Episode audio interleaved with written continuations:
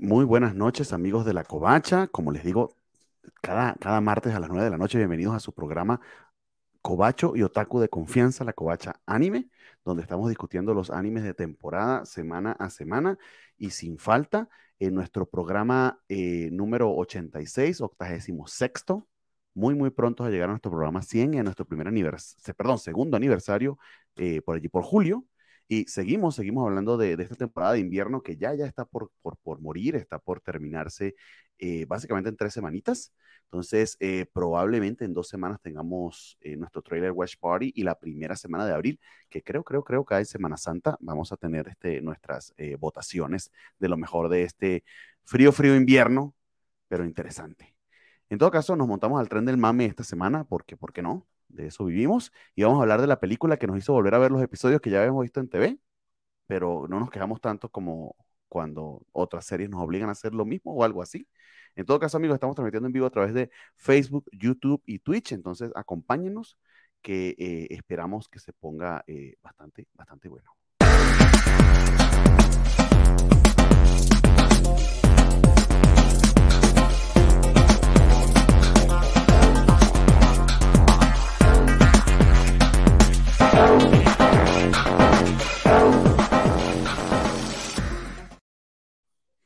Muy bien amigos, entonces como les decía, somos los otacuñores de la covacha anime y estamos este, transmitiendo en vivo a través de Facebook, YouTube y Twitch y pueden luego ver el recalentado en cualquiera de esas plataformas o a su vez en cualquier plataforma de audio y o video, porque ahora Spotify también tiene video, entonces si quieren vernos también pueden vernos en video a través de Spotify.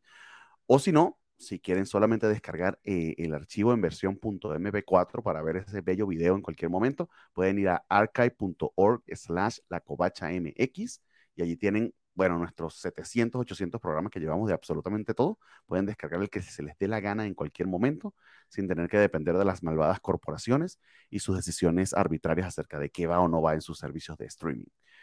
Eh, señores de Anchor, no me, no me escuchen mucho de eso porque eh, aparentemente todos los episodios de la covacha siguen en Anchor, entonces no voy a hablar más. Dicho todo eso, este, eh, procedo a saludar a quienes nos acompañan en la noche de hoy. Primeramente, en su regreso triunfal y en su mejor look de, de, Cyborg y de Cyclops, nuestro querido Jorge. Bien, aquí este, he, tenido este, días mejores, pero eh, eh, mejorando, mejorando y, aquí muy puesto para hablar de Nagatoro, literalmente. Eh, lo dije, ese es mi, este, lo de hoy es hablar de e, esa bonita relación que se ah, desarrolla entre Naoto, que ya finalmente en estos capítulos conocemos el nombre de Senpai, y Hayase Nagatoro, ¿no?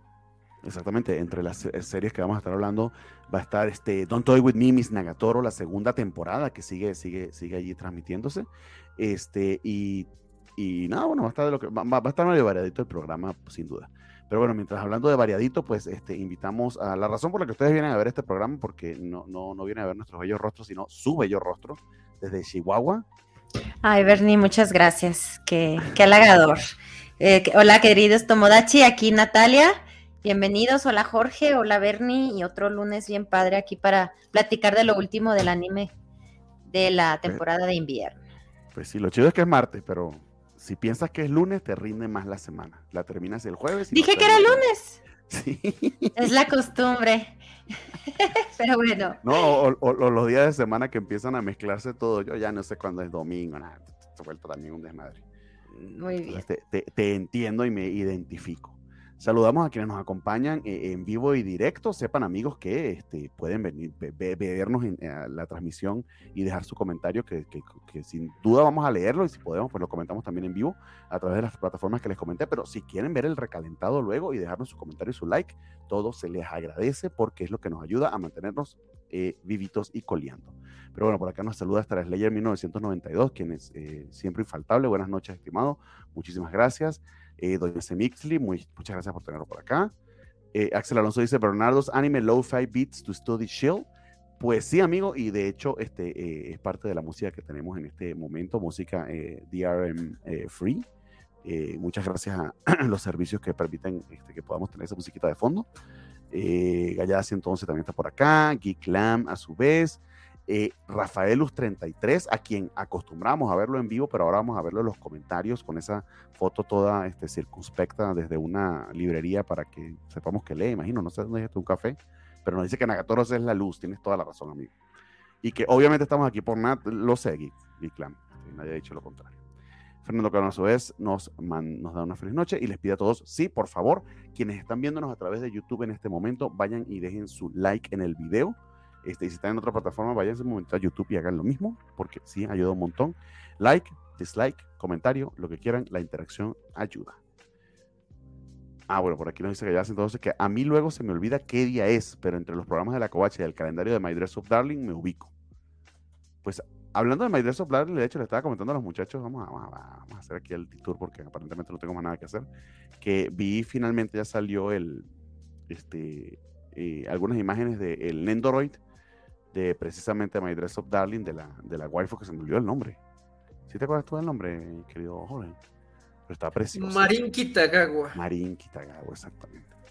No sale con el bikini pervertidos, pero sí está este, eh, en diferentes poses y con, sus, eh, con su clásica sonrisa.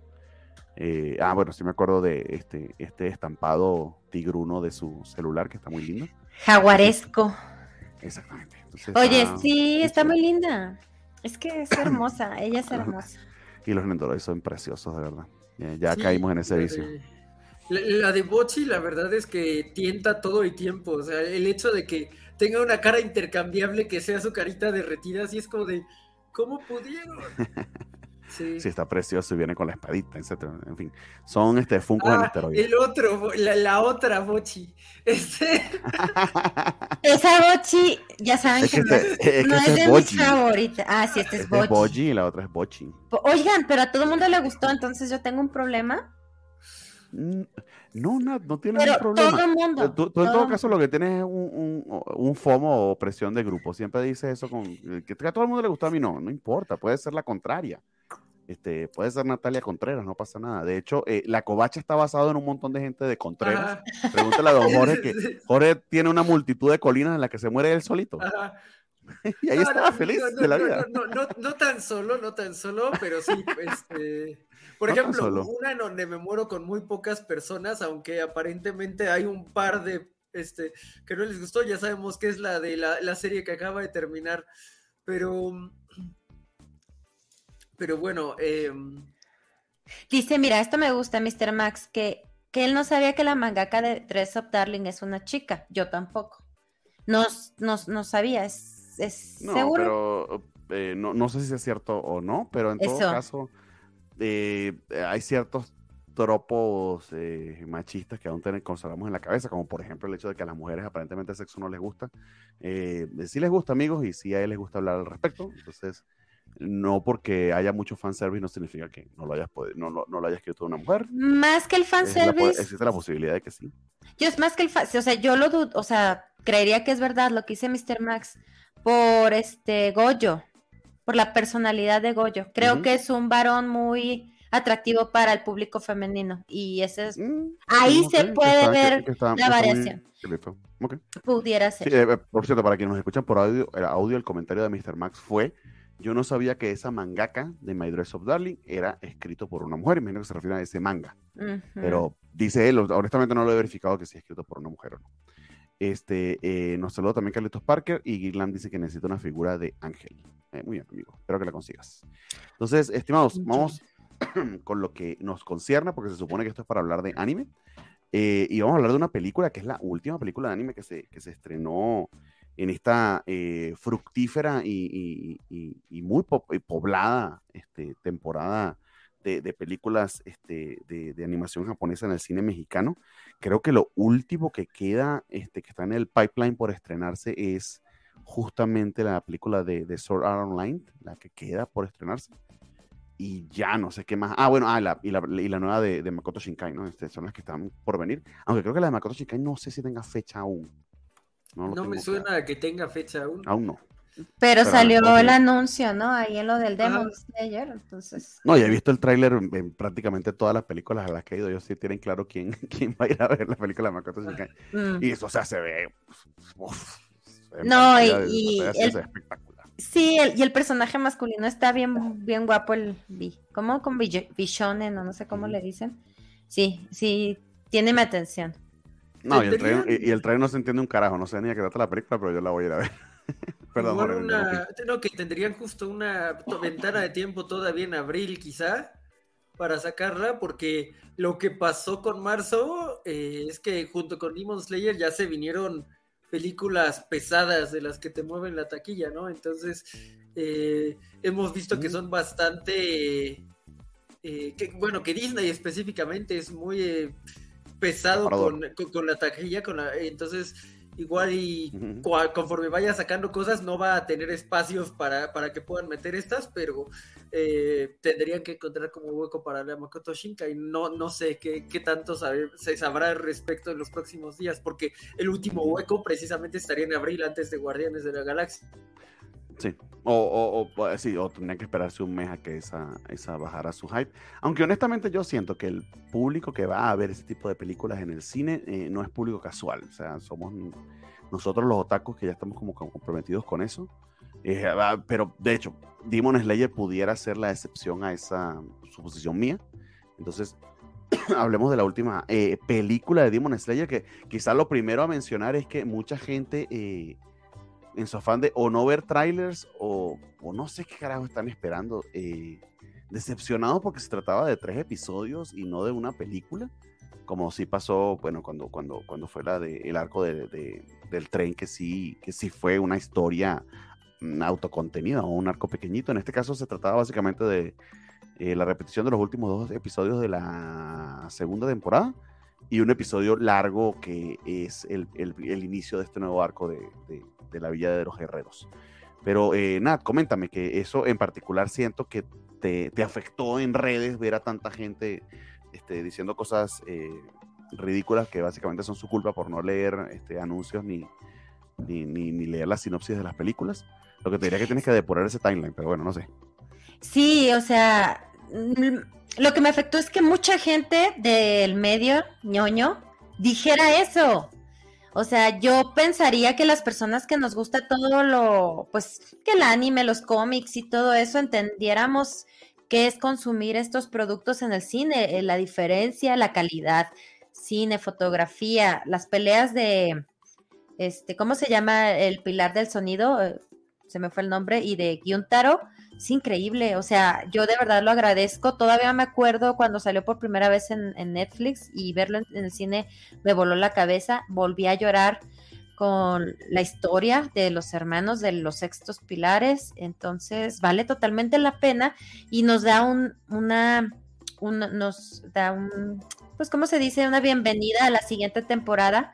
Y creo que es mejor verlo así en el cine que nos vuelvan a repetir los en, en, el, en los capítulos como lo hicieron la otra vez. O sea, como que toda una película en unos capítulos, eso me molestó más.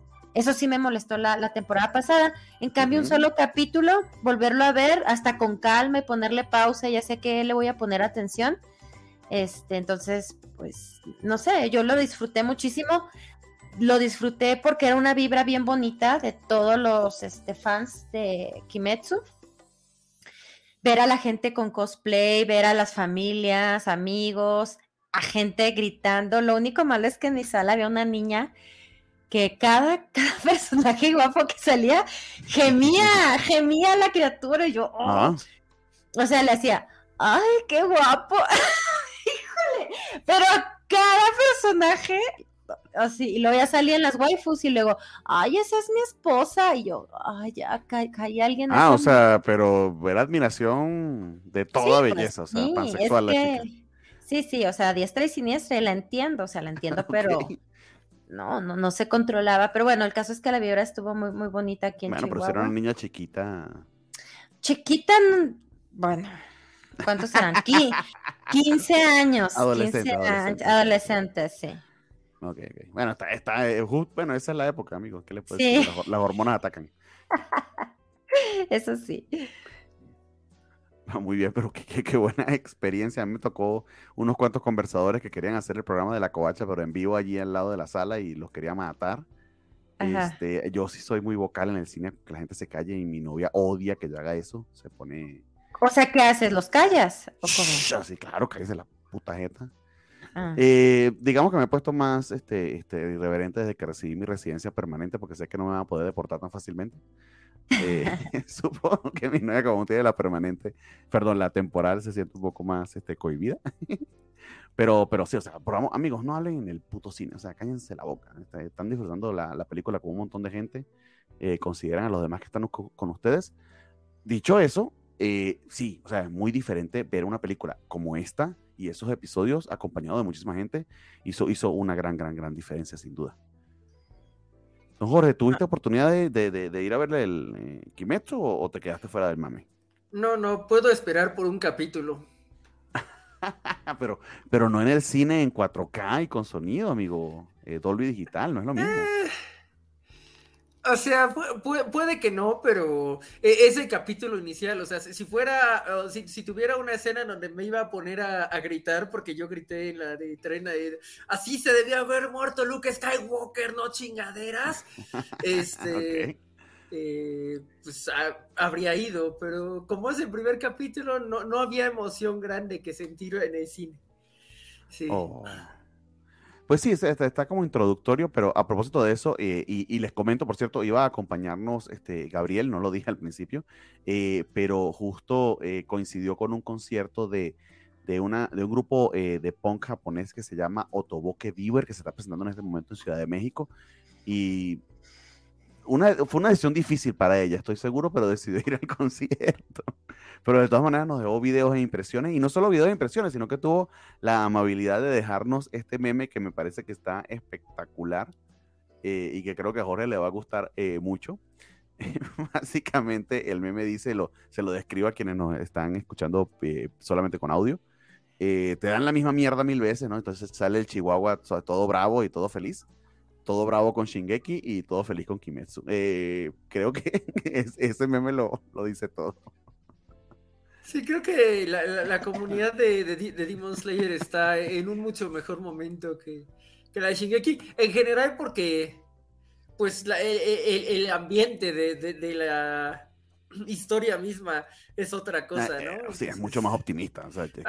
es, que, Shingeki es una, es una historia pesimista y dura y, y, algunas veces inclusive medio rara, medio fascistoide en algunos elementos, porque creo que hace un buen este, trabajo en hacerte saber que el protagonista no es precisamente el héroe, más hay gente que malinterpreta. Pero bueno, le pasó a Watchmen porque no le va a pasar a Shingeki no Kyojin.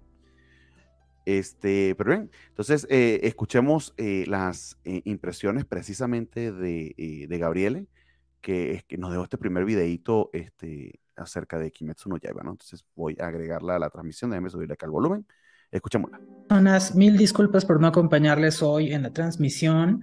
Eh, de alguna manera, yo siempre he defendido que pienso que las contradicciones verdaderas no existen, pero me comporté como si pensara que sí podía estar yo en dos lugares al mismo tiempo o algo así.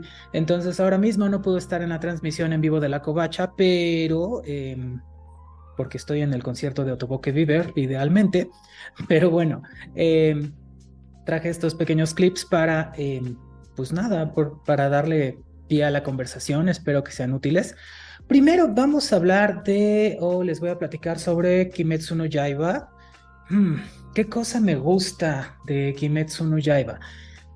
Tanjiro es un personaje heroico, gentil y generoso y esa es su característica distintiva. Me parece que es notable que sea lo que le llama la atención a la gente en la actualidad de un héroe. Me parece algo muy lindo. Desde el principio me pareció así.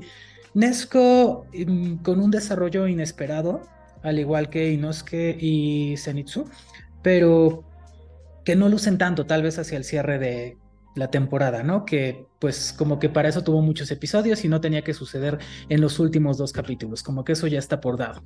Igual que Tengen y sus esposas, creo que cumplen su función, pero pues ya, se acabó como dos episodios finales de una temporada y listo. ¿Qué tiene de bueno entonces, eh, ¿qué, me parece que de manera irrestricta juega en favor de Kimetsu no Yaiba? Diría que los diseños. Diría que visualmente la gente está muy embelesada por lo lindo que es todo el departamento visual, desde los diseños de las telas, pasando por el diseño de personaje y terminando con la animación, que sí, pues son algo notable. Los arcos siempre son emotivos, sus personajes todos van develando un trasfondo y construyendo relaciones entre sí. Eh, incluso los villanos, muy a los Sailor Moon, me parece algo muy bien logrado. Entonces, eso tiene de lindo, por supuesto. Me parece que explica muy bien por qué le gusta a la gente. ¿Qué no me gustó de esta experiencia de ver los últimos dos episodios de la temporada 3 fue y el nuevo de la que sea. El 4DX fue horrible, ojalá no les haya pasado, me pareció muy innecesario la mayoría del tiempo. Oh. En algunos momentos estaba bien sincronizado, pero francamente no creo que se justificara. Em, pues puede ser entretenido para darle variedad, pero no cambia el contenido de fondo y sí puede resultar chocante. La animación, por supuesto, verla en pantalla grande sí es espectacular, pero al menos para mí no, no me da más contenido del que tenía. No soy gran fan de Kimetsu. No digo que esté mal, solamente no es mi hit. Y la narrativa decrece, esto ya se ha hablado creo, la narrativa sí decrece por el orden de los episodios, donde llegas de un clímax de una temporada que termina al planteamiento de la nueva. Entonces, pues eso sí era medio somnífero un poquito. Eh, por último, ¿qué más no me gusta? No me gusta Musan no travesti, me parece que carece de completo interés, pierde toda esa majestuosidad que tenía hacia el cierre de la primera temporada. Em, pues nada, es, para mí fue como si no hubiera llegado.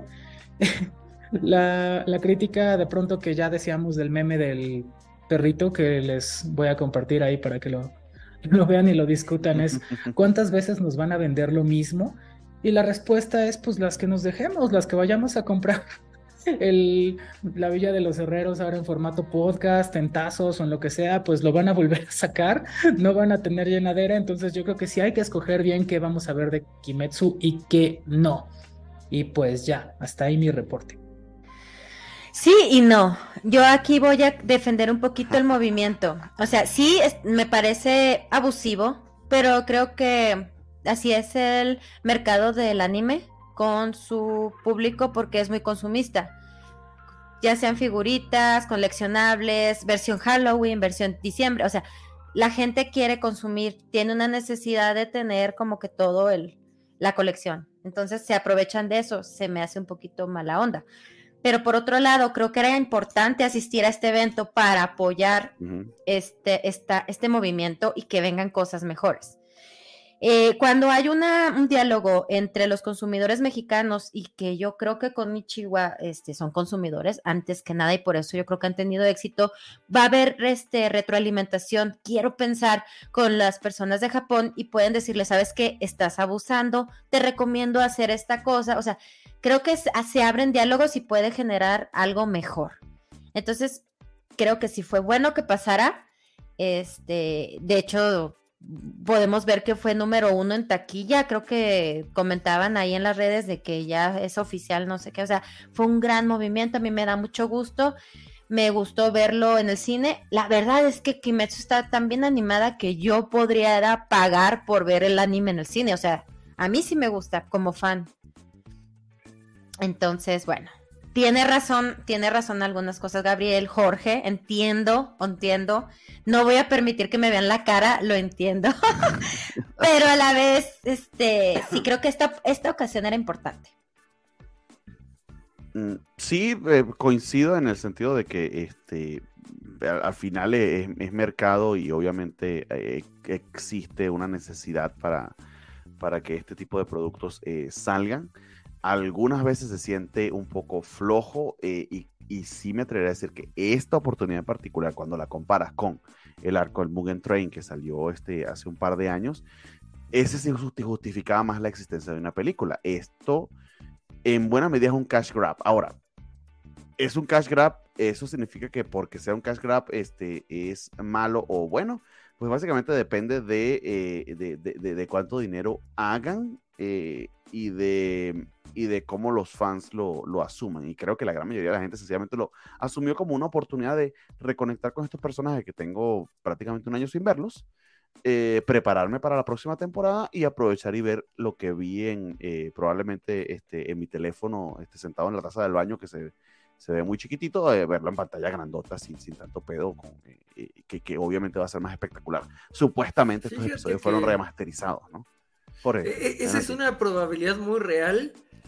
Yo no puedo ver cosas en el celular, o sea, entonces todo lo tengo en la pantalla de la computadora que es relativamente grande, o conecto la computadora a, una pantalla más grande porque para mí no funciona eso, pero, pero estoy muy consciente que hay un montón de personas viendo todo esto en su celular normalmente. Entonces, desde esa perspectiva, lo que dices me está haciendo perfecto sentido y es algo que no se me había imaginado porque pues para mí sí es como de ¿por qué me bajaría? Incluso y, de pronto... Y, además si lo viste en anime FLB, no voy a decir de, dónde es esa cifra, pero ajá, supone que no está pagando Crunchyroll, pues más aún porque seguro lo viste en 600 pesos, 720 pesos. Entonces, chido que lo puedas ir a ver al cine. O sea, en fin, ventajitas. ¿eh?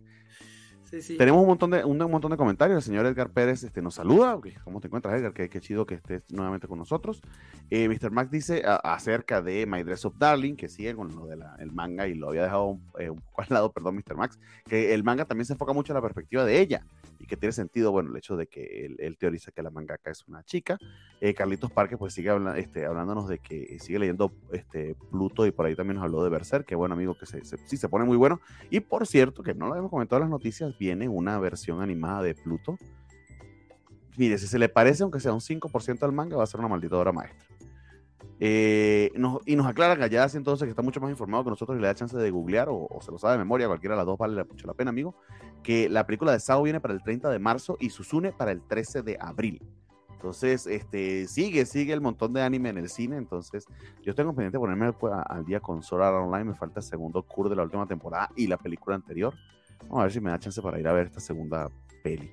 Estoy totalmente de acuerdo con Nat, dice Saúl XY desde Twitch primera vez que tenemos una gira de este tipo en México.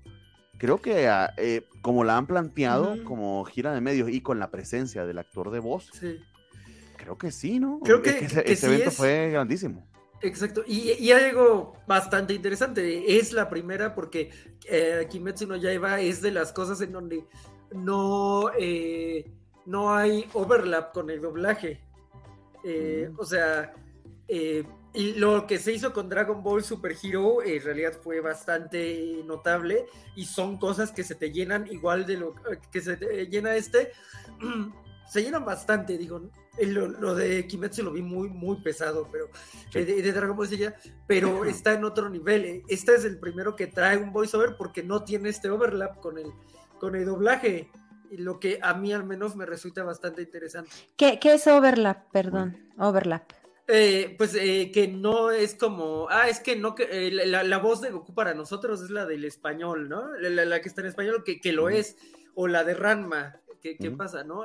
Kimetsu no ya es una de estas franquicias en donde ya va, va tal cual, incluso, bueno, debe haber empezado con Naruto. Que, mucha gente lo, identifica con el actor de, ah, con el sello en japonés, y, o sea, que puedes escoger tener tu tango, ¿no? Si es el, en español o en, japonés, pero no hay como esa diferencia grande de identificación que eh, Mario Castañeda, ¿no? Es la voz de Goku. Sí.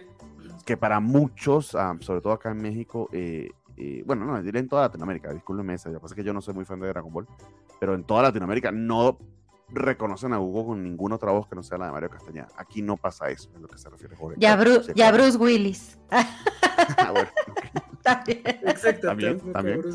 Ahí lo tienes, exactamente. Entonces, muy bien. Eh, em, solamente para darme el periodo de la película, creo que coincido bastante con, este, con Gabriel en el sentido de que eh, yo sí fui consciente de que era un cash grab. Eh, sabía que se trataba de los episodios. siempre va a haber gente con opiniones ridículas en, en, Twitter. Porque el problema no es que te sorprenda que, oh, es, qué chido que este, Kimetsu no llega fueron unos episodios, esperaba más, pero la pasé bien, o, o qué mal que fueron unos episodios y ya. Digamos que ese comentario está bien, o sea, si, si nunca viste un trailer, que hay gente que no ve trailers, este, y que, ah, la película nueva de Demon Slayer, estaba esperando una película, pues sí, sorprendente, sobre todo porque hacen el corte completo entre los episodios te pasan todos los este, este, créditos, ¿no? Por ahí nos comentaba Gallada entonces que a él le pasó lo mismo que a mí, porque la gente entonces se ponía a hablar una chingada madre. Este, y sí está medio raro. Pero si la opinión es, mira, no me lo esperaba y me decepcionó un poquito porque no lo esperaba, bien. Ahora, esto es una porquería, odio mi vida, Kimetsu no Yaiba es una mierda. O sea, ya es este, lo que estás proyectando, amigo, y tienes pedos. ¿Qué, les puedo decir? Y de esos hay muchos que opinan peor sobre muchas otras cosas y no creo que haya que desgastarse demasiado. dicho, dicho eso, eh, sí, son tres episodios uno detrás del otro. Y además es el primer episodio de la próxima temporada que es un bajón de ritmo muy, muy, muy cañón. Porque incluso este, es hasta humorístico. Eh, y el anterior, el cierre de la temporada anterior fue brutal, dramático, eh, con la historia de, de, estos dos demonios que son hermanos, este, que es súper trágica y horrible. Eh, literal, este, es un niño sosteniendo el cadáver carbonizado de otra niña. De su hermana. De su hermana, o sea, eh, eh, tiene unas imágenes bien, bien fuertes allí en bebidas y después estás este, bromeando con, con, Inosuke. con y con Inosuke, que, o sea, hay un, hay un descuadre allí de, de... No es descuadre, porque, o sea, tienes no, no, que... Sí, sí lo es, sí lo es. No, está o sea... Pasando de, está pasando de un dramón a una, a una comedia. Sí, pero o sea, pues... Cuando lo metes en un solo paquete, Exacto. tiene demasiadas cosas. Pero pues tú sabes que son dos temporadas diferentes. No, a ver, a ver, es como el pastel de carne de Joy. Eh, bueno, no de Joy, perdón, de, de Rachel, ¿no? Que se le... Se, no se recuerda ese capítulo de Los Simpsons que A ella ver. está haciendo un pastel... De Friends. De Friends, sí, sí, sí. Ella estaba haciendo un los pastel... Simpson. Dije Los Simpsons, perdón, amigos. estoy- ya estoy, estoy vuelto loco. De Rachel de los de, de, de Friends, iba a decir Los Simpsons otra vez.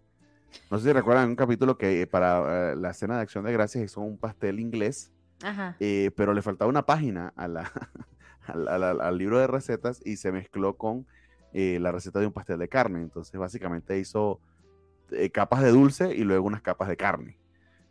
Como dijo. Joey cuando lo estaba probando, que fue el único que se atrevió a comer esa madre, él dijo, pues el dulce estaba muy bueno y la carne estaba muy buena, no tengo nada de qué quejarme, pero es un pastel que no era ni de carne ni dulce, amigos. Ah, dale, Básicamente aquí es lo mismo. Exacto, exacto. Bueno, pues sí, eso es lo que yo Perdón, pienso. de- de- demasiado larga esa metáfora. Pero, ay, y no spoilers hasta que empiece la temporada o qué? Sí, ¿verdad? Hasta que No, pues adelante, por supuesto que sí quedamos con spoiler y Jorge. No, ya yo estoy- leyó el manga, él sabe. Yo sé que ustedes, ya- ajá, hay mucha gente que ya leyó el manga, o sea, yo tengo el manga aquí, cerrado, no Ah, abierto. qué lindo, qué bonito, vale. Entonces, bien pudiera abrirlo y saber qué está pasando, porque salió un mono que es igualito al papá de, de Tanjiro. Y yo, ¿qué está pasando? Ajá. Porque la primera luna creciente se parece al papá de Tanjiro. Y luego de repente sale un Tanjiro con un hijo. Entonces, tam- que, que entiendo que es como el abuelo de Tanjiro. Ya no entendí. No ente- ¿Es Tanjiro Tanjiro? Es el papá de Tanjiro. Pero, entonces, ya no sé, estoy muy confundida. Y luego, padre- pero ahí está, el padre de Tanjiro conoció a alguien que se parece a la primera luna creciente, ¿sí? Y que además este, lleva los aretes. a ver, Y si mal no recuerdo, eh, y ojo, aquí estoy de verdad recordando la película eh, y recordando un poquito el manga, era Cazador de Demonios. That's it. Spoiler Pero- alert, por cierto. spoiler alert. acá. Ah, no, está, no, a ver, no está tan spoiler. o sea, no está- eso es lo que pasa en la película, que conocen eso. Eso es todo. No les voy a decir ni quién es ni nada por el estilo. Bueno, pero en la, en temporada pasada, ese cazador de demonios es el papá de Tanjiro. Es el que está enfermo, bailando ahí en la lumbre. Ah, Bueno, eso. Y luego pues ya salieron todas las lunas crecientes, que está bien padre para los que son fans de los sellos, pues está este que es el personaje de Death Note, me parece. Este, el sello. ¿Qué pasa? Spoiler. Hassan- Hassan- Hassan Anaya te manda a decir que abra esos mangas y los lee, que, que por algo gastaste dinero en eso. Ya sí, pero es que no tengo tiempo, Jacín. Que por cierto, Jacín me lo topé en el cine y nos tomamos una foto. Le mando un abrazo bien fuerte a él y a sus niños. Este, y bueno, no, sí estuvo muy padre. Otra cosa que no me gustó, pero que entiendo, se separan, porque eso pasa mucho como que cada. Tanjiro está en la, el Día de los Herreros, Seba Zenitsu está en otra misión y Nosuke se fue a otra. Entonces yo creo que va a haber un crecimiento ahí personal de cada uno. Ya, yo creo que hasta la siguiente temporada, esta que viene, vamos a ver qué va a pasar con cada uno y pues ya. Y tenemos otra Marin, que es esta, bueno, porque también es muy linda, la de pelo amarillo y verde. Y digamos que la mangaka de Demon Slayer siempre va por el camino eh, menos woke, porque es la gran motivación de, de- esta pilar, que se me olvidó el nombre, la pilar del amor, es conseguir un buen marido. Entonces ya se había metido en un pedo con las tres esposas de- del- del pilar del sonido este, y todo el tema del, del distrito rojo. Y ahora con ese pequeño detalle, pues por ahí va a haber alguno que va a criticar ese tema. O sea, que, pero no, porque ella está buscando un esposo más fuerte que ella. Sí, pero está buscando un esposo, o sea, pues, su, meta de vida es un hombre. Ah, no, no, pero te voy a decir algo, las verdad, o sea, yo siento que las mujeres ahora en este momento respetamos que una mujer quiera ser ama de casa, que una mujer quiera ser licenciada, o sea, cada una. A ver, a ver no estoy diciendo que estoy en el tema, estoy diciendo que va a levantar ruido, que va a haber, a ver por ahí. Que va a haber quien no que va a haber pues quien no. Así como, eh, como hubo el año pasado gente quejándose de que, ay, ¿por qué le dicen a mis hijos que existen las prostitutas? Yo no quiero tener que hablar con mis hijos ni criarlos. Qué horribles son, ¿por qué hacen eso? Bueno, así va a haber. Bueno, pero eh, ese era un lado de la balanza y que decía, ¿por qué les dicen otro, que... y, aquí ves el otro lado de la balanza, de cómo se atreve a querer casarse o algo así. No, ah, no, pues, no. No, ¿cómo se atreve? no quieren que le enseñe a mis hijos que existen mujeres que. Ajá. ¿qué les puedo decir? Sí. Vamos a ver qué pasa, pues. Pero eh, ella es muy linda y bueno, ya. No, no, es precioso este. Y estaban rifando, por cierto, un Endoroid de esa, de esa pilar. Y del otro. y del otro vato. En fin, eh, vayan a las redes de Konichiwa y les dicen por qué les gustó la película, a ver si se ganan ese, ese Nendoroid. En todo caso, amigos, vamos a hablar del siguiente anime que tenemos en la lista, que es nada más y nada menos que Onimai. Eh, don Jorge, dime que estás al día con Onimai o no. No, yo dije que estaba hay, hay 100 con, Nagatoro y eso es lo único que... Este... O sea, vamos a hablar de 5 animes y ahora nada más hablar de uno. Qué lindo, Jorge. No, mira, de Demon Slayer sabía de qué hablábamos, tenía una ah, bueno, al menos. y ya, este, las otras sí, no, no, este, porque lo peor es que la semana pasada que no pude estar, ese era como de, lo tengo, lo tengo al 100, lo tengo al 100, lo tengo al 100. Qué mal, amigo, que eh, justo cuando no vienes y estás al día con todos los animes. Pero bueno, no teman. Uh, Onimai la estaba viendo este, Rafa, eh, sé que Jorge también se, pone al día, pero afortunadamente Gabriele también la está viendo y nos dejó este video de impresión. Entonces vamos a hablar, vamos a escucharla hablar sobre Onimai. Aquí vamos. Oni-chan wa Oshimai. Tiene una premisa muy linda, pero una un desarrollo terrible. Francamente, me ha resultado una terrible decepción. Ah. Eh, ¿Por qué? Porque está lleno de fanservice que desgasta todo el interés posible. Les platico. ¿De qué va? Uh, Mahiro es un otaku creep convertido en una chica adolescente por su hermana Mihari, dotada de habilidades científicas sobresalientes, eh, las cuales aplica para reformar el estado ético de su hermano. Eso es muy interesante. Lo que piensa es, pues, pues para hacerte una mejor persona te voy a hacer mujer. Básicamente, la premisa de la transexualidad mágica, por decirlo así, pero sobre todo en este caso involuntaria, no es algo que no hayamos visto antes. Recuerda a Backstreet Girls, Goku Dolls, pero con un enfoque muy distinto, porque en este caso lo que se está persiguiendo es el desarrollo ético del personaje. Eh, y eso francamente es muy bonito. Es, ahora puedo hablar de lo bonito de, de este anime, las relaciones entre los personajes, la relación de hermanas, la relación de amigas, los intereses amorosos que hay, eh, pues, pues sí, en la pubertad, el descubrimiento de sí y de las otras personas es algo que ilustra de manera muy bonita, sobre todo porque está enfocado en el autocuidado y el cuidado de las personas a tu alrededor que aparentemente es lo que se había perdido en el desarrollo de esta persona al llegar a la adultez. Se trata entonces de una fuerte crítica al modelo machista en el que se desarrollan las personas y la premisa es fortísima y la repito, si fueras mujer te comportarías de una manera diferente. Entonces, la confrontación con las convenciones asociadas a la corporalidad y la forma en que la eticidad se posiciona necesariamente por encima o por fuera de ellas, pues es algo pesado, es fuerte para decir un anime. Es decir, poniéndolo en palabras más simples, podemos ser mejores personas de lo que las convenciones nos dictan. Parece que en este caso hace falta magia y ciencia para lograrlo, pero en la realidad, pues, pues creo que no. ¿Qué es lo problemático con este anime? La idea de que la mente de un hombre en sus 20 se ocupe el cuerpo de un adolescente incomoda, aparte de la audiencia, me parece de manera justificada, pero al menos en lo que concierne al anime no me parece que sea tema y según me han comentado quienes saben, esto no lo sé de cierto, pero bueno, es la gente que más le sabe, sí adapta fielmente el manga.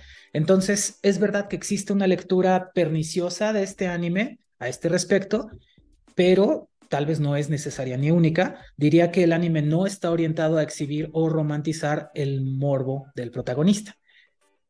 Con todo y eso, ¿qué es lo desafortunado? Pues que aunque el planteamiento parece brillante y hermoso, tal como lo acabo de describir, como que se vende muy bien, eh, porque sí, o sea, se mantiene el desarrollo de las relaciones de hermanas de Mahiro con Mihari, con sus amigas y demás. Eh, nos han regalado episodios hermosos, como el de la fiesta de Navidad y en algunos otros momentos muy brillantes. Sin embargo, todo se va al traste con el fan service barato y el distractor de las interacciones Echi dentro de la narrativa es muy desafortunado porque francamente en algún momento terminas deseando que el episodio se termine ya y te empiezas a fijar en otras cosas como los detalles de la animación, el diseño de los personajes, la textura, muchos, muchas cosas muy lindas que tiene la producción, pero pues qué flojera, una decepción, lo estoy terminando de ver porque pues, pues ya iba muy adelante, ni hablar. Muy bien, esa es la opinión de nuestra querida eh, Gabriel. De hecho, eh, tomo ese comentario que hizo acerca del diseño de, Onimai, que de verdad se ve muy bonito, eh, y retomo su punto sobre el diseño de Kimetsu no Yaiba.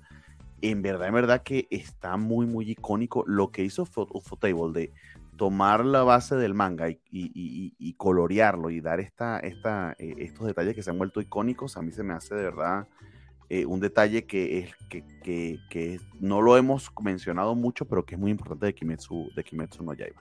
Pero en particular con respecto a Onimai, no sé si Nado Jorge la, han estado viendo, creo que no. No, no, no hasta donde va, digo, si, si hablamos en términos generales, sí entiendo que a veces el fanservice, eh, o sea, sí, sí es, ah, pero eh, no, no, es un deal breaker para mí como por ejemplo eh, en My Dress of Darling, ¿no? Que sí es de te vamos a meter fanservice hasta que, pero, pero más allá del fanservice te encuentras algo muy bonito, ¿no? Como lo que yo les dije de los hermanovios, de si pasas los tres capítulos de fanservice al principio hay una historia bonita, entonces no es, no, no, no es necesariamente mi tipo de historia, pero eh, dentro de los capítulos que vi, que ya deben ir nueve, yo me debo haber quedado por ahí del cuarto, este, pues, eh, no, no se me hace un deal breaker, o sea, sí está presente, pero ah, e, ese, ese es un, un, factor que literalmente va a variar de persona a persona, creo, ¿no? Mm, yo pues yo creo que sí, yo empecé a verlo, pero no, o sea, no es mi tipo de anime definitivamente. No me gusta el personaje principal. Entonces, me. Y, esa pregunta. Ok, perdón, perdón. No, nada más, no es mi tipo de. Ah, entendido. Eh, esa pregunta medio filosófica de si serías mejor persona si fueses mujer. Eh, pues el mismo Mr. Max nos los planteó cuando dice este, acerca de Message Dress of Darling que, que quizá haya elementos que, la, que por ser escrito por una mujer la diferencian de otras este, de otras películas o de otros, este, de otros mangas, eh, pues está interesante, ahí estás planteando precisamente esa misma diatriba. Estimado, tenemos como comentario por acá, así entonces que le aclara a Nat que no es el papá de Tanjiro, que son antepasados, pero que nunca mencionan qué tan antiguos. Y Javier Robles, a quien le agradecemos mucho sus comentarios y su este, este, viewership, amigo, nos dice que concuerda que el fanservice sobra, pero que su consideración no es tanto, imagino que se refiere a Onimai, eh, pero que sí le estorbó un tantito. Y que siente a Onishan con altos y bajos en los que nos cuenta, pero aún así le, sigue, le sigue gustando. Muy bien. Sí, exacto. E, e, es eso, es como de, sí, sí está de más.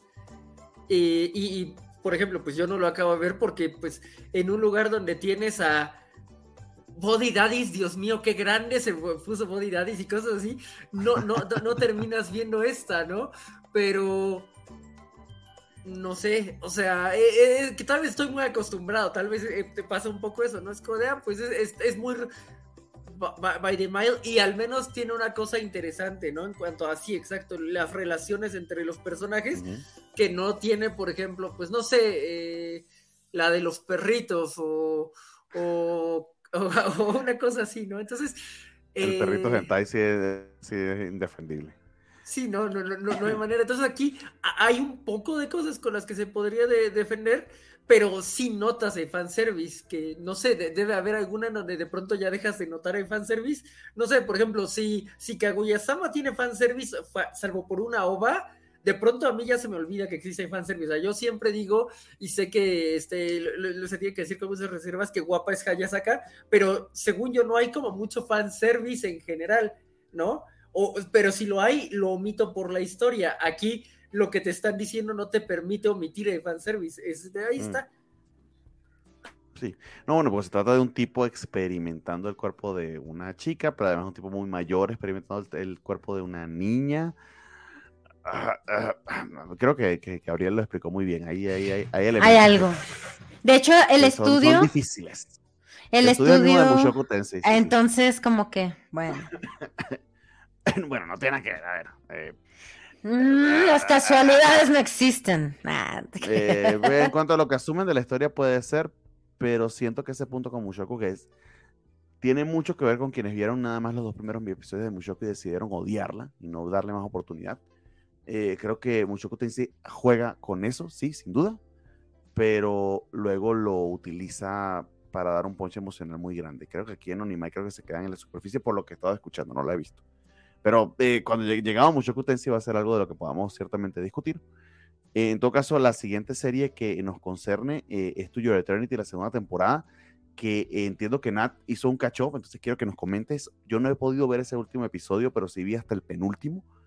Eh, siento que lo apresuraron un poco al final, pero no sé cómo cerró para poder dar un veredicto más este, fidedigno. Pero coméntanos tú a ti qué te pareció esa, esta última temporada en general y este último episodio, Nat. Adelante si necesitas decir spoiler, no tengo problema. Ok, este, me ha parecido que han banalizado un poquito la inmortalidad de Fushi eh, en sí. Creo que, y, a, la vez han banalizado la mortalidad de las personas. Creo que es un tema muy, muy... Para empezar, a mí me choca que revivan a la gente en las historias. Siento que cuando llegas a ese punto es porque se te ha quedado... Aquí a, alguien que no es muy fan de la Biblia, amigos la primera historia de resucitación. Así es. Este, siento que te faltan elementos en tu historia y necesitas algo fuerte como para revivirla. ¿Qué hago? Pues voy a traer a, esta gente. Se salva un poco porque de eso va la historia desde el principio. Desde el principio hemos visto a estas personas que lo están acompañando. Entonces, bueno, es interesante saber que, que eventualmente pueden regresar. Este, creo que fue muy rápido ciertas cosas, eh, creo que Fuchi no ha crecido tanto, entonces me, he puesto a pensar, ¿por qué será que un ser tan inmortal tiene una mentalidad tan adolescente en ciertos temas, en ciertos temas como, como, como la vida y la muerte? Y pues bueno, yo queriendo justificarlo tal vez sea eso, porque él tiene el tiempo para ser un adolescente. En cambio, nosotros que estamos mortales, pues tenemos que aceptar que eventualmente ya no vamos a existir y tratar de hacerlo mejor con el tiempo que se nos concede. Entonces, es ahí Fuchi está intentando crear, este, extenderse hacia todo el mundo, ser parte del mundo y poco a poco que su conciencia se vaya diluyendo, yéndose muy exagerado a que Dios es todo y todos, pues sí, se está haciendo un Dios. Y, y al parecer quiere llevar a todos sus amigos, a toda la gente que él ama, a un lugar, este, a un paraíso, a un paraíso aquí en la tierra que, es, que, que los volverá a revivir cuando él sienta que ya no va a haber guerra con los knockers. No termino de mm. entender qué quieren los knockers. Creo que no, no, no me parece porque es una, eh, yo pensaba que era más, te entiendo, porque yo también pensaba que iba a ser más complicado, pero básicamente la cuestión está en que, eh, y esto es lo que he entendido yo, y no he visto el último episodio, me corrigen si, si estoy diciendo una animalada, los knockers existen porque este, Fuchi existe. Eh, y básicamente son esta fuerza de balanceo, de destrucción contra su poder creador, que siempre va a existir, una especie de yin y yang. Eso es lo que he entendido y he interpretado hasta ahora, como que la, existencia de los Knockers es consecuencia de la existencia de, de, Inmo eh, y no puede evitarlo del todo. Tener que aceptar eso, eh, sobre todo en términos, en, términos más cósmicos ahora que es capaz de resucitar a la gente. Eh, él está viviendo una adolescencia muy prolongada porque básicamente es inmortal, entonces tiene la oportunidad de que su adolescencia no dure, no sé, cinco años, sino siglos. Creo que eso es más o menos lo que está pasando, la adolescencia de un dios, ¿no? de un ser inmortal.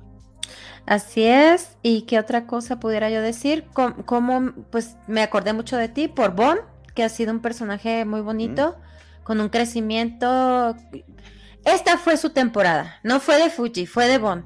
Sí, sí, sin duda. Definitivamente, y los sacrificios que ha hecho Bon porque puedes llegar a criticarlo, hasta decías como Ashland, de pronto se está todo, eh, tiene todo pensado y es un manipulador, pero no, realmente él está pensando más allá, entonces realmente ha sido un personaje adorable. Y pues ya spoilers, llegamos a la época actual, no tengo idea qué va a suceder para la siguiente temporada. Eh, sí, eh, de, hecho he, leído varias impresiones eh, importantes sobre, sobre cómo terminó tu y me falta ese último episodio, pero sí sentí el penúltimo un tanto apresurado, como queriendo llegar al final después de que se vean detenido tanto en los planes de, cómo iban a defender al pueblo la llegada de los knockers, este montón de detalles estratégicos. siento que como que apresuraron un poquito la historia allí y creo que no es cuestión del anime, sino que como que el, manga así lo hizo. Eh, tendría que ver cómo termina para poder dar un mejor veredicto, pero hasta ahora, eh, esos últimos episodios, eh, y, y, sorry Jorge que allí hubo unas cuantas revelaciones, pero bueno, creo que en buena medida el sufrimiento que vivimos en la primera temporada de Tuyo Eternity, que a veces termina siendo un tantito repetitivo, y que puedo entender, por ejemplo, porque Jorge dejó de verla, tiene un payoff en estos últimos episodios.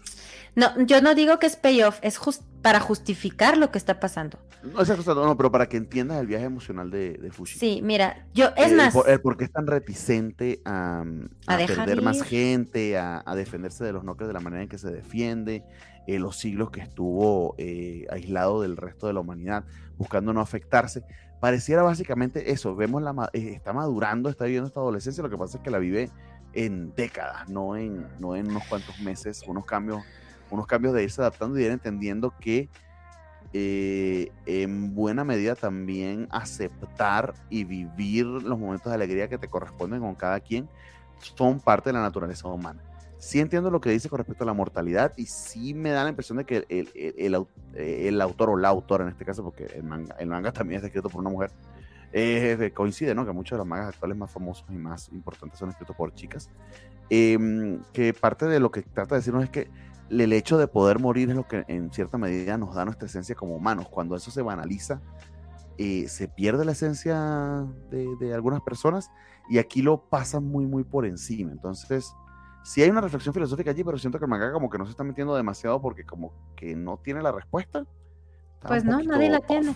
Un poquito pero ya como último, bueno, ese es el, el, punto de vista de Fuji, pero ahora de los mortales. Un mortal, nosotros mismos, ¿a cuánta gente has conocido y ya después de cierto tiempo los dos son entes diferentes y tal vez ya no coinciden y ya se separan, con mucho cariño lo puedes recordar. Entonces yo siento que forzar una relación de siglos con las personas no va. O sea, los seres humanos no, no tenemos, no, es más, siento que si, nos, si fuéramos inmortales, las mismas relaciones padres-hijos se irían difuminando con el tiempo. La verdad, o sea, se me hace muy forzado. no, no, o sea, eh, no, pues sí, es mi mamá, es mi hijo. La, inmortalidad, la inmortalidad cambia eh, todo. Entonces, como que eso no me... Eh, y entonces, siento que para eso fue la primera temporada, para que nosotros creáramos lazos muy fuertes de los personajes con Inmo o Fuji y pudiéramos como entender por qué siguen juntos, pero pues siendo práctico realmente no tiene sentido. No, está, Difícil, está difícil de tragar.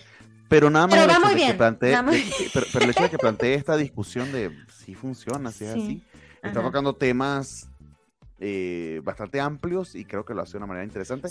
Todo en un marco de fantasía y una fantasía bastante, bastante original. Entonces, a pesar de que la animación en esta segunda temporada de verdad flaqueó muchísimo. Horrible. Hicieron, milagros porque se nota que el presupuesto era contadísimo de llegar a, contar, a contarlo todo y que vamos a tener una tercera temporada. Por acá nos dice Rafaelus 33 también conocido como Rafael, eh, el que estaba antes en la covacha, que tu Your Eternity junto a Vinland Saga temporada 2 son lo mejor de esta temporada por mucho. Y me alegra mucho que menciones Vinland Saga, amigos, porque tengo que decirlo.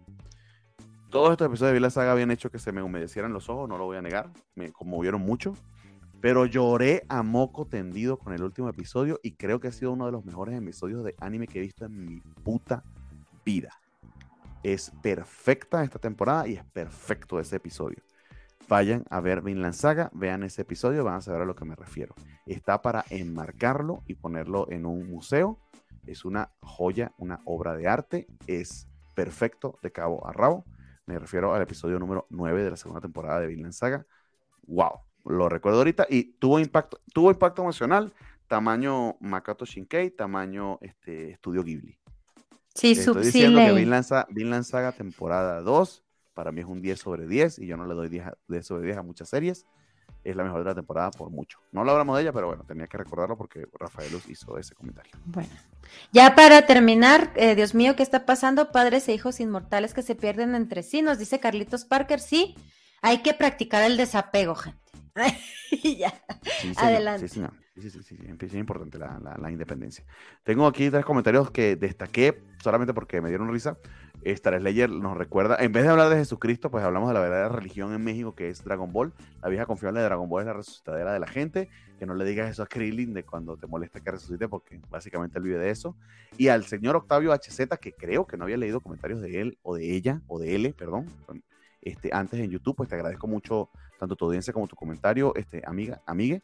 Y nos dice, hola, buenas noches, saludos. Otro anime que estuvo genial y fue una sorpresa es Handyman Santoyo in Another World. Y qué decepción fue para él Nagatoro. Oh, ¡Ay! Este es de los de Rafa.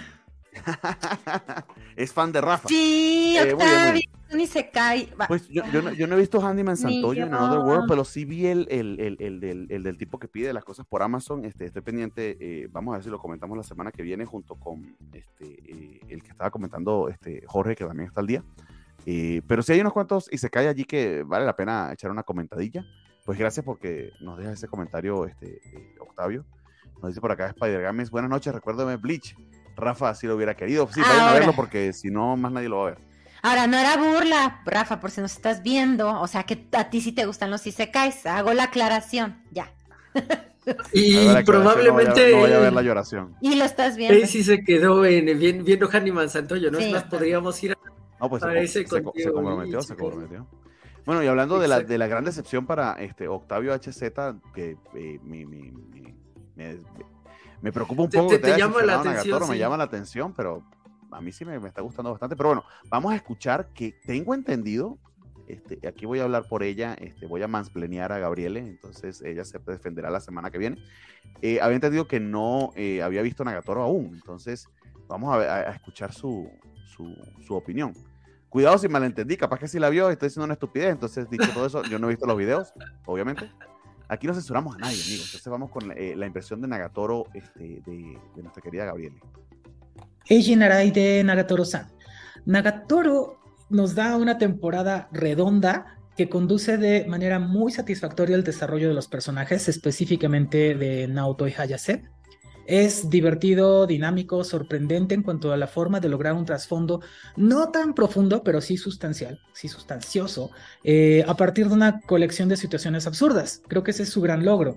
Sería injusto pensar que se trata de otro anime del género, que sí lo es, pero pues es tan hilarante y tan ingenioso que pienso que sí merece su mención aparte. Tras eh, episodio tras episodio te arranca alguna carcajada, y siempre terminas queriendo más. Creo que el episodio que acabamos de ver, ya enfilándose hacia el cierre de la temporada, me parece que ha presentado una de esas secuencias que te hacen desear estar fumando un cigarrillo y decir, joder, esto es anime. O sea, no es, eh, no es para poco. O sea, la forma en la que lograron el dramatismo, la seriedad, la tensión, la angustia, los latidos del corazón adolescente, todo eso fue impresionante. Cómo insertaron la canción de, eh, seguramente es de Sumire Uesaka, que no sabemos cuál es. Eh, en serio fue tan lindo que me fui en la madrugada a buscarla en Reddit a ver si alguien sabía qué, y no todas las personas estamos igual. No ha sido liberada, no sabemos qué, pero ha sido maravilloso y podemos ver esta secuencia el resto del año si hace falta.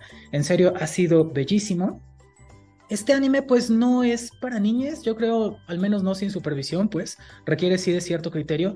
Y dicho lo anterior, me parece que eh, no tiene nada mal, no lo hace nada mal. Tocó distintos lugares comunes dentro de los animes, pues sí, pero logró su desarrollo en sus propias dinámicas y ha alcanzado un lugar que francamente no me imaginé en un inicio que podía lograr. Me ha sorprendido muy favorablemente extraordinario opening y el trabajo de los seiyus, Taiki Yamashita y Sumire Uesaka otra vez.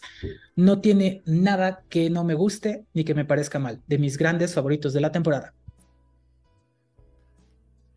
Ah, pues muy bien, le gustó bastante Nagatoro a Gabriele. y hasta el final. Exactamente. Pero Jorge, por favor, coméntanos porque fue la única que tuviste. Tienes exacto, 30 minutos, amigo, para hablar solamente de Nagatoro. Nos vamos. Sí, eh, eh, es bastante interesante eh, mm, las opiniones, ¿no? Pensando un poco en lo que dijo Octavio de que era la decepción este, para él. Mm, creo que es porque no, no, no hypeó como la primera temporada, ¿no? O sea, no, no se volvió tan memética y viral. Eh, había como generado una cierta expectativa y la, narrativa sigue siendo bonita, pero el, el movimiento en redes como que sí le vi un bajón considerable, ¿no? O sea, ya, no estaban haciendo como el meme, porque los memes ya estaban hechos, entonces ya nada más era como vamos a ir con algunos memes. Y, yo supongo que tal vez en ese sentido pudo haber sido un poco decepcionante para Octavio Chess, eh, porque pues sí, no, no, no, no, tiene este eh, momento de innovación, ¿no? Y porque si voy a pensar qué es lo que más me ha sorprendido esta temporada, pues me sorprendió que la cosa que de la que nos estábamos burlando de, ah, esto es Spikes Family homoparental, esto es Spikes Family homoparental, es que, Dios mío, está muy bien escrito, bueno, yo creo que está muy bien escrito y me hizo, bueno, me, me, ha este, movido ahí, ¿no? Este, o, o Kaina, que es como de, wow, esto realmente, este, pues eh, o, sea, como que ya al final medio bajoneó, pero durante siete episodios, este, eh, ocho episodios creo, eh, era una aventura sorpresiva, ¿no? Que, no esperaba que, estuviera ahí, tal vez tuviera que ver con ello, pero bueno, y también no, el, opening siento que el primero es tan bueno que el segundo no me, este, a mí no me acaba de comprar eh, pero no significa que sea malo, solo que el primero yo siento que es de las cosas que vamos a recordar en seis años y entonces pues tienes un problema con el segundo, pero le ha pasado a cosas muy grandes y eso no es realmente un, factor, ¿no?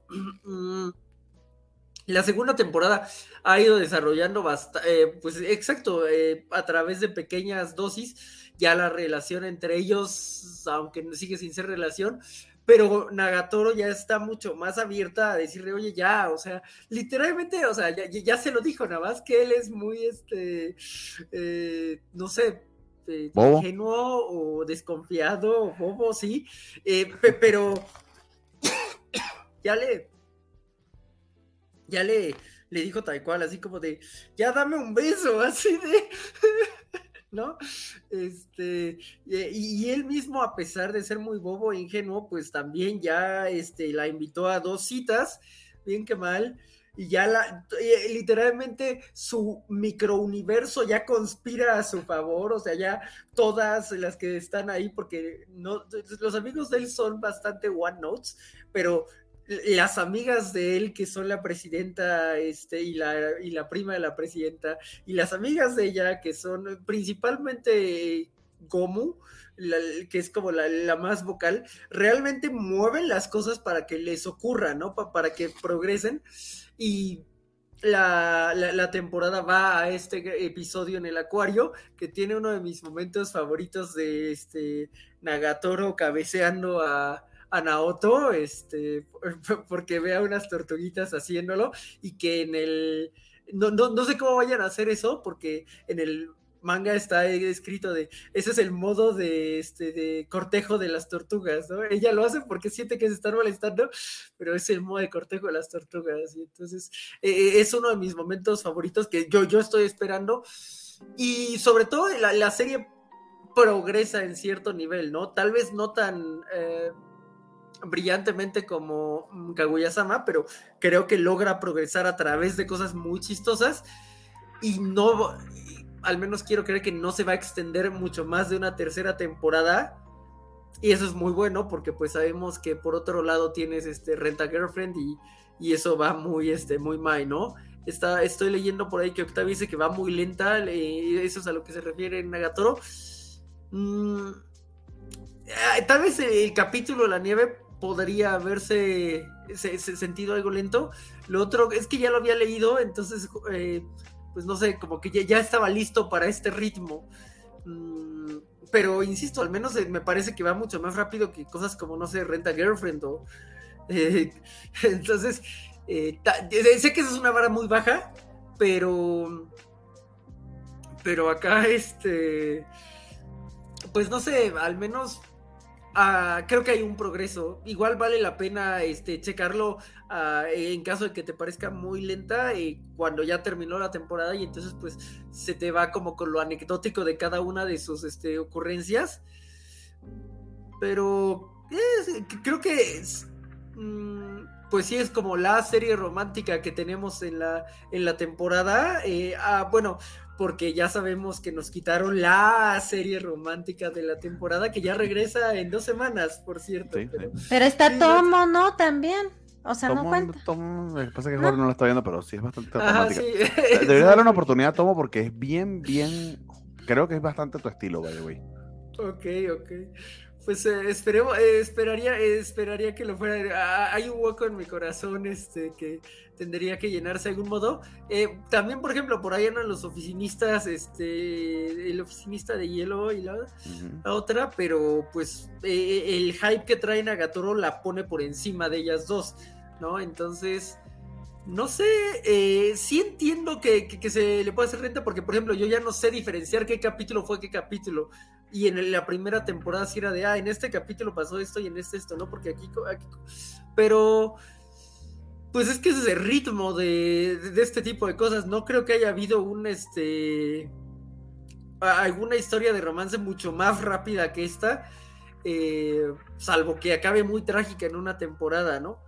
Este, dice este que hay un cubo en sus corazones que necesita ser llenado, sí, efectivamente. Este y Edgar pregunta, y esa es una pregunta que podrán eh, contestar ustedes, si el novio de Nagatoro será igual de bobo que Jun de Tomo. Mm, sí, probablemente. Ok. Yo siento que Jun no, que Jun no es tonto, nada más que no tiene sus prioridades claras, pero es otra manera de decir tonto, no, bueno, es interesante porque, por ejemplo, Naoto, que ah, insisto, así sabemos que se llama el Paisen, el Senpai, eh, pues eh, tiene una gran inteligencia artística, o sea, realmente está muy dotado artísticamente, pero pues socialmente no, no, no va por ahí, ¿no? Ahora, algo bonito de la historia de Nagatoro es que los dos sacan lo mejor del otro sin estar tan conscientes de ello, ¿no? O sea, y, además tiene que venir la prima de la coneja y se lo dice a la como de, tú dibujabas frutas y dibujabas frutas opacas y nada tenía vida en tus pinturas. Entonces de pronto empezaste a dibujar a alguien que, es muy hiperactiva, que se te movía aquí y allá. Entonces tus pinturas empezaron a volver dinámicas y les pusiste más color y te volviste un mejor artista porque ella llegó aquí y te cambió esto, ¿no? Y, resulta que este, ella se había retirado totalmente de algo que le gustaba hacer porque ya no, ya no era la mejor. Y, y no tenía ningún motivo para volver y de pronto le dice, esa no puede ser tú, y ella se, da cuenta, bueno, ella no, esa no puedo ser yo, efectivamente. Entonces, creo que esta idea de que pues un amor pequeño de prepa les, haya les haga sacar lo mejor de, ellos mismos sin, sin decirles sé, lo mejor, es algo muy bonito que también vale mucho la pena de esa historia. Pues sí. Amigos, interrumpimos esta transmisión porque tenemos este, señal en vivo desde el concierto. Espero que no nos vayan a banear por esto, pero vamos unos, unos segundos. Eh, esto es que nos están. No si nos escucha, Gabriel, creo que no. Alex and compartiendo eh, algunas imágenes del, de, concierto de Otoboco, Otoboco de Beaver desde Ciudad de México. Vamos a ver si escuchamos que sea un poquito, se ve bien chido.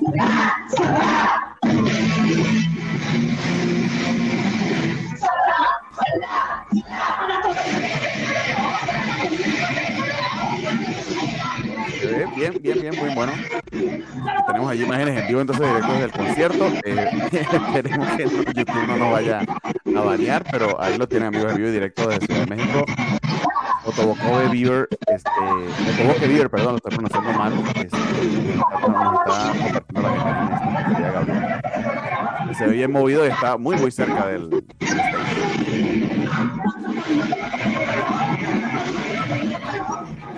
Uy, uy, uy, uy. Que no se le caiga el teléfono, que no se le caiga el teléfono. Hola, Gabriel. Gracias por las imágenes. Un abrazote.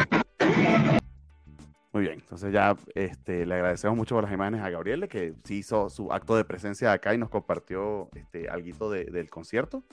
Este, no, no, se escuchaba muy bien el audio porque menos que debe estar a todo volumen, pero, pero qué chido que, que pudimos tener ese, ese primer vistazo básicamente en el escenario. Creo que ahí le estaban hasta lanzando el sudor encima.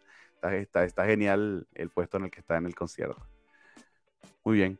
Entonces, eh, retomando lo que comentaba Jorge acerca este, de, Nagatoro, sí creo que es el anime romántico de la temporada en buena medida, más no creo que sea tan popular desafortunadamente la segunda temporada como si lo fue la primera.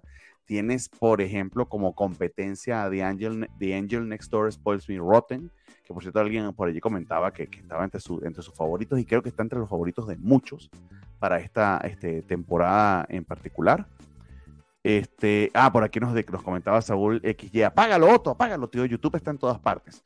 Amigos, si por casualidad no, nos dejamos de ver en YouTube porque este, transmitimos ese pequeño concierto allí, aunque no creo que el algoritmo vaya a identificar música alguna en ese aspecto, este, váyanse a Twitch, que Twitch no le pela eso, ni Facebook tampoco. Este, pero coincido en, buena medida que eh, Nagatoro tiene todo en su premisa para que pienses que es formulaica y que es lo mismo. De hecho, que es un Takagi-san un poquito más crecido y sin más que la premisa de la chica molestando al chico, pero es muchísimo más profunda que eso. La historia de amor está muy bien construida. La manera en que este, el senpai, que ya nos dieron el nombre, pero a mí se me olvida, este, y Nagatoro se atraen entre sí y los que les gustan entre ellos, las razones por las que uno complementa al otro, está tan bonito escrito eh, y tan, bien explicado que, nada, o sea, es creo que lo que te, te engancha al anime eh, de, una manera eh, bastante, no diría escandalosa, sino sutil. creo que funciona, funciona muy bien. Eh, les voy a dar un muy buen ejemplo, este último arco eh, de, básicamente Nagatoro volviendo a competir en judo y hablando de, sus tramos, de lo que le pasó. Parece que una chica que este, se entrenó por mucho tiempo la venció. El hecho de que Nagatoro sea como es, eh, con aspectos que pudieran considerarse, aquí estoy abriendo comillas, poco femeninos, como el hecho de que es una gran atleta, este, es bastante aguerrida y algunas veces un poco chocante, porque sí bulea un tanto a su senpai, eh, no las hacen menos atractivas. Es, esa manera de mostrar esa femenidad distinta que de hecho Tomochan también lo tiene. A mí se me hace eh, muy bonito y que lo puedan hacer con este eh, con esta delicadeza de no tener que hacerlo preachy, sino sencillamente porque son las características del personaje, es algo que yo valoro bastante, sobre todo en, este tipo de, de, animes más slice of life, más comedia, etc. Entonces, Nagatoro creo que sigue creciendo. Esta segunda temporada quizás sea un poquito más lenta, como nos comentaba por allí Octavio, pero yo creo que yo agradezco esa lentitud porque básicamente se trata de los personajes y estamos pasando más, pasando más tiempo con ellos en circunstancias muy diferentes. Y más tiempo con Nagatoro, viendo lo hermosa que es y cómo va brillando y cómo va creciendo junto con su senpai. Y, ver al senpai también salir de, de su bobés, de su tontería, este también está bien bonito. Dice Mr. Mac que al, al, fin se conectaron con el diablo. ¿De qué estás hablando? A mí no te entiendo. 22 de abril, por si preguntaban. Ah, un concierto que había que tomar en cuenta, Rat Wims en México, nos dice el señor Reclam. Entonces, muchas gracias. Ah, sí, épico. Muy bien. Bueno, es, son los de la música de Your Name. Entonces, eh, pues sí, chido, ahí lo tienen. Este, eh, ya con eso vamos este, concluyendo, amigos míos. Quería hablar de Tokyo Revengers, pero este, intencionalmente lo saqué de la lista porque no estaba seguro si el día de hoy me iba a poner al día y de hecho medio no me puse, este, llegué al episodio número 9 de la segunda temporada. Eh, y de Tokyo Revengers solamente voy a decir lo mismo que digo de Renta Girlfriend.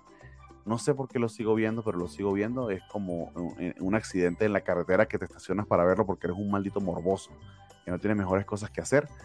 Eh, pero está exquisitamente ridículo. Eh, la manera en que el superpoder de Yorimichi, como, como he escuchado que le dicen este, a Takemichi, es aguantar putazos, lo llevaron a un nivel en este momento que es casi increíble. Llega un punto en que en estos últimos episodios parecía pelea de eh, este jueguito de Nintendo que era de boxeo, se me olvidó el nombre, Punch. Punch Out. Punch Out, exactamente. Parecía episodio de Punch Out de, eh, literal se espera por mucho tiempo el villano, pero por mucho tiempo que tengan conversaciones larguísimas los otros protagonistas para después irse a entrar a putazos con él. Como si no pudiera ir y matarlos a todos de inmediato. Entonces, literal, ves al chiquitito tratando de darle putazos al grandote y, el nivel de ridiculez de Tokyo Revengers es maravilloso, es exquisito. Porque eh, creo que abraza muy bien su, su, cursilería. Pero hay que saber lo que es así que es cursi y que es ridículo. Muy bien, amigos, antes de que se nos duerma Nat, que ya la tenemos este, a, punto de, de bostezo, vamos terminando el programa. No, no, es que yo me levanto a las cinco y media. Estoy ah, somos dos, amiga. Entonces sí, te entiendo, no, sí, sí, sí, también el sueño me estaba haciendo falta. Pero nada, creo que tuvimos un programa bien completo, se habló un poquito de todo, e inclusive tuvimos un pedazo de un concierto de punk de un grupo japonés. Gabriel nos, eh, nos ha ayudado a que, a, que expandamos aquí todo lo que puede salir en el programa y se lo agradecemos un montón. Qué lindo ese, ese directo que nos mandó. Eh, si alguna vez pues, estoy en un concierto durante la transmisión, también este, espero poder este, compartirlo con ustedes. Pero bueno, amigos, este, eh, agradecemos mucho su, su, presencia y su audiencia, a todos los que nos escucharon hasta ahora. No sé, Jorge o Nat, si tienen algún comentario, este, chiste, anécdota o anuncio parroquial que quieran dejarnos antes de irnos y que yo empiece con mi retaíla larguísima sobre la coacha. No, creo que no, es un gusto estar de regreso. Este, mm, y si pueden ver eh, Body Daddies, eh, es, que hice mi catch up este fin de semana, entonces por eso es como de, en serio está ahí, estoy muy impresionado. Eh, esa es mi, este, mi recomendación por esta semana y ya. Muy bien, lo haremos la semana que viene. Yo que sé, que descansen, muchas gracias en vernos este martes de la Covacha Anime y los esperamos el siguiente martes para hablar de otro poco más de la temporada. Sí, ¿verdad, Bernie? Todavía estamos dentro de la temporada. Creo que sí, que de hecho, ahorita saco bien la cuenta, pero creo que va a ser el último, porque tendríamos que tener trailers. Creo que es el último o el penúltimo. Lo que sí recuerdo es que en el último vamos a, eh, cada quien traiga un anime a la mesa para, para, hablar de su favorito y venderlo para encarar las votaciones. Pero no me acuerdo si va a ser la próxima o la que viene. En todo caso, amigos, este, nuevamente somos la Covacha Anime, estamos dentro de la, de la parrilla de programas de la Covacha. Eh, la Covacha es un sitio hecho por y para fans donde todo el fandom es bienvenido y de hecho se habla y se platica acerca de todo. Para darles una muestra de eso, tenemos los lunes tanto Noticias Gamer como Kobayashi Maru, que es un programa acerca de Star Trek, y Noticias Gamer creo que se explica por sí sola. Entonces se intercalan ese horario los lunes a las 9, a las 8 de la noche. Nosotros estamos los martes, como bien lo señaló Nat, con la Kobacha Anime. Entonces aquí pueden seguir este, los animes de temporada y la discusión al respecto. Eh, los días miércoles a las 19 tienen Acobacheando, que son básicamente un montón de viejitos hablando de cosas del pasado como si hubiesen ocurrido hoy y con ciertos detallitos allí este, de, programas con un corte un poquito más este, social o de discusión, dependiendo de lo que le provoque al enano. Muy chido el programa de Cobacheando, pueden ver los miércoles a las 7 de la noche. Los jueves a las 10 es la Cobacharla, que en este caso están hablando acerca de Mandalorian, que básicamente es nuestro programa para seguir series de moda o de la, o de la época actual. Entonces, acompáñenlos a esa hora o luego el recalentado si están viendo el Mandalorian la tercera temporada en Disney Plus. Los viernes a las 10 de la noche son las noticias comiqueras. Dices de las 10 de la noche es bien relativo porque a veces empiezan hasta las 11. Eh, básicamente, Francisco y Valentín hablando de todo lo que está ocurriendo en el mundo del cómic. Sábados a las 9 y media de la noche, pensaba que a las 9, ya movieron el horario los cómics de la semana. Eh, que va a tener un hiato de dos semanas por la, por la mole, tengan eso allí en cuenta. Pero este, cuando volvamos, pues hablamos de los cómics que se publican día a día este, en Estados Unidos. Entonces ahí tienen la parrilla completa de la covacha. Todos los días hay programa y todos los días se habla de algo distinto. Todos son bienvenidos a la covacha. Es de fans para fans. Entonces este, tengan a bien seguir a cualquier programa que así les, les, parezca. Este, dicho todo eso, amigos, muchísimas gracias por su atención, muchísimas gracias por su audiencia. Este, cuídense mucho y nos vemos la semana que viene. Muchísimas gracias a Nat, muchísimas gracias a Jorge por la paciencia y a Gabriele por los excelentes videos y sus este, acertadísimas opiniones este, eh, y lo que ha estado subiendo al programa hasta ahora como invitada y por ese en vivo tan maravilloso que nos compartió y que quedó aquí grabado. Cuídense un montón amigos, voy con el outro. Nos vemos la semana que viene. Bye bye.